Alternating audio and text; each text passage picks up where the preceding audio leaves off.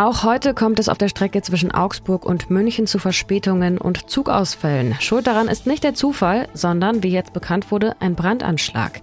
Was bisher bekannt ist und wo die Züge stillstehen bzw. umgeleitet werden, erfahrt ihr gleich im Anschluss in den Nachrichten.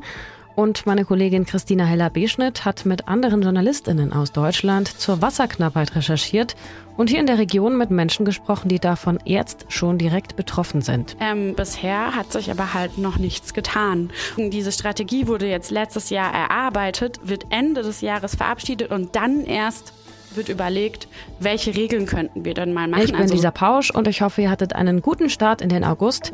Guten Morgen. Nachrichtenwecker, der News-Podcast der Augsburger Allgemeinen. Seit der Nacht von Sonntag auf Montag fallen Züge aus zwischen Augsburg und München. Erst ging man von einem ganz normalen Defekt aus am Stellwerk in Mehring. Dann hieß es seitens der DB Netz AG, dass es sich um einen Brandanschlag gehandelt habe. Die genauen Umstände dazu untersucht jetzt die Bundespolizei in Nürnberg. Bis die Züge aber regulär fahren, kann es noch dauern. Wahrscheinlich bis Mittwoch. Gestern und damit ausgerechnet am ersten Ferientag standen viele Züge still. Zwischenzeitlich waren alle Gleise Richtung München belegt und Züge wurden über Buchlohe umgeleitet. Gestern Nachmittag konnte dann schon wieder ein Zug pro Richtung und Stunde fahren, aber es gibt weiterhin Verzögerungen und Ausfälle, eben auch heute noch. Ein Schienenersatzverkehr zwischen Mehring und Mammendorf ist eingerichtet. Erst ab Mittwoch früh sollen wieder alle vier Gleise bei Mehring befahrbar sein. Das hat ein Bahnsprecher am Montagnachmittag gesagt. Betroffen ist auch der gesamte Stellbereich Mammendorf-Mehring und die Strecke zwischen Olching und der Überleitstelle Mehring. Im Netz Ammersee-Altmühltal gibt es heute auf der Strecke Augsburg und Weilheim weitere Verspätungen und Zugausfälle. Einen Link zum Störungsmelder bei der Deutschen Bahn mit weiteren Details und aktuellen Infos findet ihr in den Show Notes. An alle, die betroffen sind, ich drücke die Daumen, dass ihr gut ankommt und dass ihr vielleicht irgendwo noch ein Stück Geduld findet. Kennt ihr die Nachttoiletten in der Hallstraße? Die in dem Container? Das sind ja erstmal mobile Toiletten, die die Stadt also jederzeit wieder entfernen kann. Der Plan ist jetzt aber, auch dauerhaft öffentliche Toiletten einzurichten, und zwar in gemauerten kleinen Gebäuden. In der Hallstraße, am Roten Tor, am Plärrer und im Wittelsbacher Park sowie dem Rese und dem Sheridan Park. Bürgerumfragen hatten in den vergangenen Jahren immer wieder ergeben, dass die Menschen sich in Augsburg eben vor allem mehr öffentliche Toiletten wünschen. So ein gemauertes Gebäude ist aber nicht ganz günstig. Das kostet etwa 120.000 Euro. Das ist also deutlich mehr als ein Container. Der kostet mit 25.000 ein Fünftel etwa. Damit ist erstmal nur ein Gebäude pro Jahr überhaupt realistisch, heißt es seitens der Stadt. Und es gibt auch noch unterschiedliche Vorstellungen dazu, wie gut ausgestattet so eine öffentliche Toilette überhaupt sein kann. Die Partei Die Partei hatte auch den Antrag gestellt, dass auf öffentlichen Toiletten kostenlose Binden und Tampons bereitgestellt werden. Es gebe ja auch kostenlose Tütenspender für Hundekot an jeder Ecke. Das hat Stadträtin Lisa McQueen gesagt. Die Stadt befürchtet aber, dass es Menschen geben könnte, die damit zum Beispiel Toiletten verstopfen. Und man müsse sich um eine zusätzliche Reinigung kümmern, hieß es. Die Stadt will zu dem Vorschlag nun ein Modellprojekt an der Hochschule beobachten. Dort hängen seit April Spender mit Tampons und Binden. Damit ist die Hochschule in Augsburg die vierte in Bayern. In Passau, Regensburg und Ingolstadt-Eichstätt gibt es schon etwas länger kostenlose Menstruationsprodukte.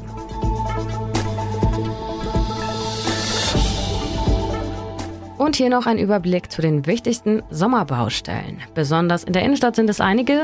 Am Moritzplatz werden seit Samstag die Gleise erneuert und im Anschluss gibt es auch ein neues Pflaster. Deswegen steht die Straßenbahn 1 nach Lechhausen still, noch bis Mitte September. Es gibt Schienenersatzverkehr mit Bussen. Die Linie 2 zur Uniklinik fährt zwischen Königsplatz und Wertachbrücke auf der Trasse der Linie 4. In der Frauentorstraße fährt ersatzweise ein Bus. Die Linien 1 und 4 werden in den kommenden Wochen zu einer Linie verknüpft. Der Schmiedberg ist für Arbeiten an einem Abwasserschacht seit gestern und noch bis zum 9. September komplett für Verkehr gesperrt. Am Perlachberg und an der Barfüßerstraße geht es den Fernwärmeleitungen an den Kragen. Eine Ausfahrt aus dem Quartier ist nur über die Schmiedgasse möglich. Außerdem gibt es Sperrungen am mittleren Graben zwischen Perlach und Leonardsberg bis zum 2. September und heute wird die Radspur an der Neuburger Straße markiert. Die Ulmer Straße ist diese Woche voll gesperrt und es gibt auch noch weitere Baustellen, die im August anstehen. Schaut dazu gerne in den Artikel, den ich euch in den Shownotes verlinke. Der ist, soweit ich das gesehen habe, auch derzeit nicht hinter einer Paywall. Und wir schauen auf das Wetter in Augsburg. Am Vormittag gibt es heute einen Mix aus Sonne und Wolken. Am Nachmittag kommt dann immer mehr die Sonne hervor und heizt auf 27 Grad hoch. Das ist noch mild im Vergleich zu dem, was in der Woche noch auf uns zukommt. Bis Freitag steigen die Temperaturen auf bis zu 35 Grad.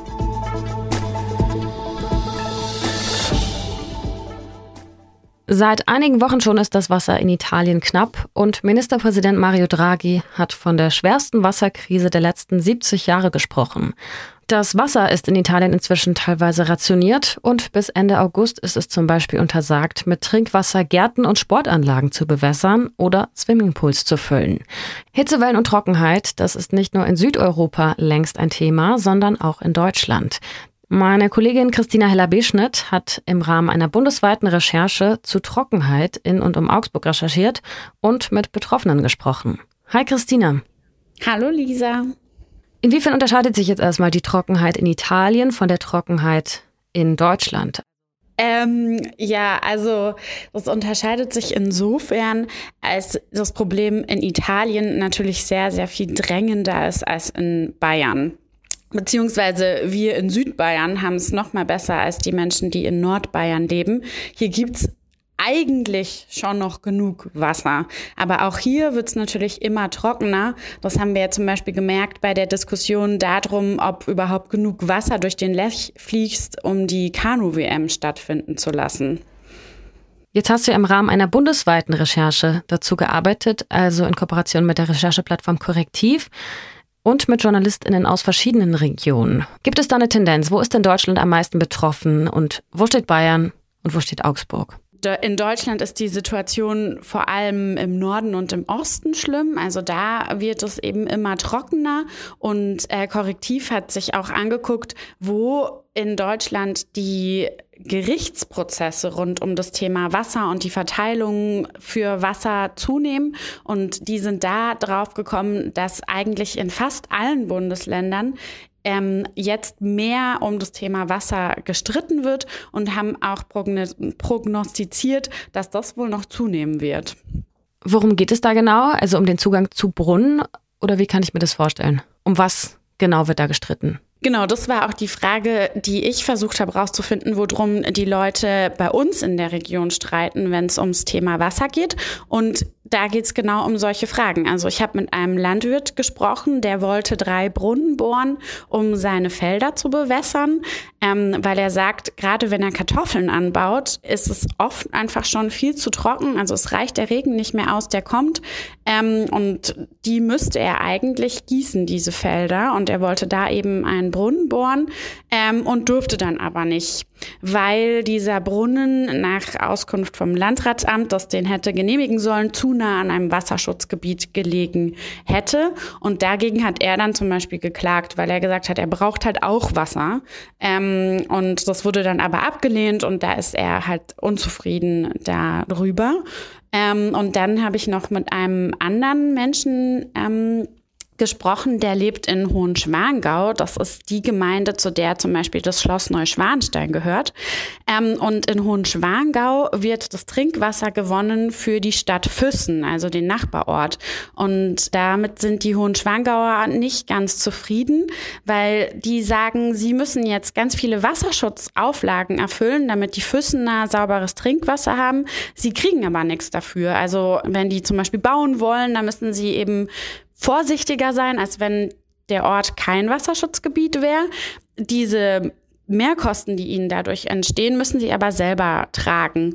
Und ähm, da sagen die halt auch, das ist nicht ganz gerecht und haben dann auch geklagt auf Entschädigung.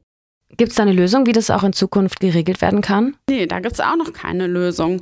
Also das ist so eines der großen Probleme. Also immer wenn es um die Frage geht, wie wird Wasser eigentlich verteilt, dann gibt es einfach noch keine einheitlichen Regeln. Also es gibt jetzt seit ähm, letztem Jahr gibt's die nationale Wasserstrategie 2050 für Deutschland die wurde auf den Weg gebracht. Also da hat die Bundespolitik mal ein Konzept erstellt, das soll Ende des Jahres verabschiedet werden. Und da steht dann auch drin, dass mal Regeln überlegt werden sollen, was in solchen Fällen, also wenn nicht ganz klar ist, wer bekommt denn jetzt das Wasser, weil es zu trocken wird, wie dann entschieden werden soll. Aber noch gibt's halt überhaupt gar keine einheitlichen Regeln. Also es ist wirklich immer von Entscheidungen vor Ort abhängig.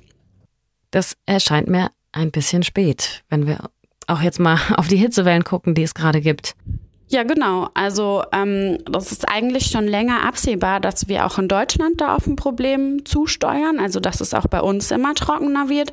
Ähm, bisher hat sich aber halt noch nichts getan. Und man muss sich ja auch mal überlegen, diese Strategie wurde jetzt letztes Jahr erarbeitet, wird Ende des Jahres verabschiedet und dann erst wird überlegt, welche Regeln könnten wir denn mal machen. Also das dauert auch alles noch. Gab es für dich so einen Aha-Moment während der Recherche? Also ich fand es zum einen schon interessant, dass halt schon so lange auch bei uns in der Region um dieses Thema gestritten wird. Also dass es auch hier eben immer wieder, ich nenne es jetzt mal, Verteilungskämpfe gibt. Ähm, aber das ist ein bisschen überspitzt formuliert. Äh, und dass die halt nicht eben erst gestern begonnen haben, sondern dass die schon länger laufen. Und was ich dann auch noch ganz interessant fand, war, dass, ähm, also ich habe mit drei Betroffenen gesprochen und die waren schon alle sehr von ihrem Standpunkt überzeugt und haben eben auch alle diese Frage aufgebracht, ja, ist das denn eigentlich gerecht, wie wir behandelt werden? Aber alle drei, mit denen ich geredet habe, waren gleichzeitig sehr besonnen. Also denen ging es jetzt nicht darum, irgendwie möglichst Recht zu bekommen oder zu sagen, hier, ich werde total ungerecht behandelt, sondern denen ging es allen um eine Lösung. Aber es wird eben keine Lösung gefunden, mit denen beide Seiten zufrieden sind. Danke dir, Christina. Gerne. Was sonst noch wichtig wird, erstmals seit Beginn des russischen Angriffskriegs gegen die Ukraine hat ein Schiff mit Getreide einen ukrainischen Hafen verlassen. Der Frachter soll mit über 26 Tonnen Mais heute in Istanbul eintreffen, wird dann kontrolliert und soll weiter in den Libanon fahren.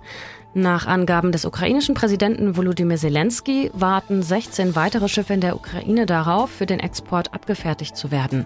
Die Hoffnungen sind groß, dass so endlich die Versorgungskrise gerade in afrikanischen und asiatischen Ländern gestoppt werden kann. Außenministerin Annalena Baerbock sprach von einer kleinen Geste der Humanität. Die Kriegsparteien Ukraine und Russland hatten am 22. Juli unter Vermittlung der Vereinten Nationen jeweils getrennt mit der Türkei ein Abkommen in Istanbul unterzeichnet, um von drei Häfen aus Getreideausfuhren aus der Ukraine zu ermöglichen. Die Notaufnahmen in den bayerischen Krankenhäusern sind wegen der Corona-Welle und Personalmangels wieder überlastet. Das teilte die Bayerische Krankenhausgesellschaft am Montag in München mit. Viele Mitarbeitende fallen derzeit aus, weil sie selbst erkrankt sind.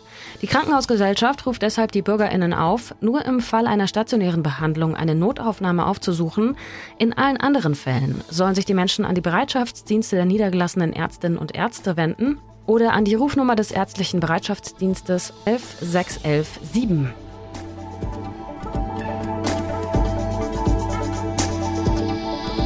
Zum Abschluss habe ich noch einen Kulturtipp für euch, und zwar eine Fotoausstellung in der Galerie H2.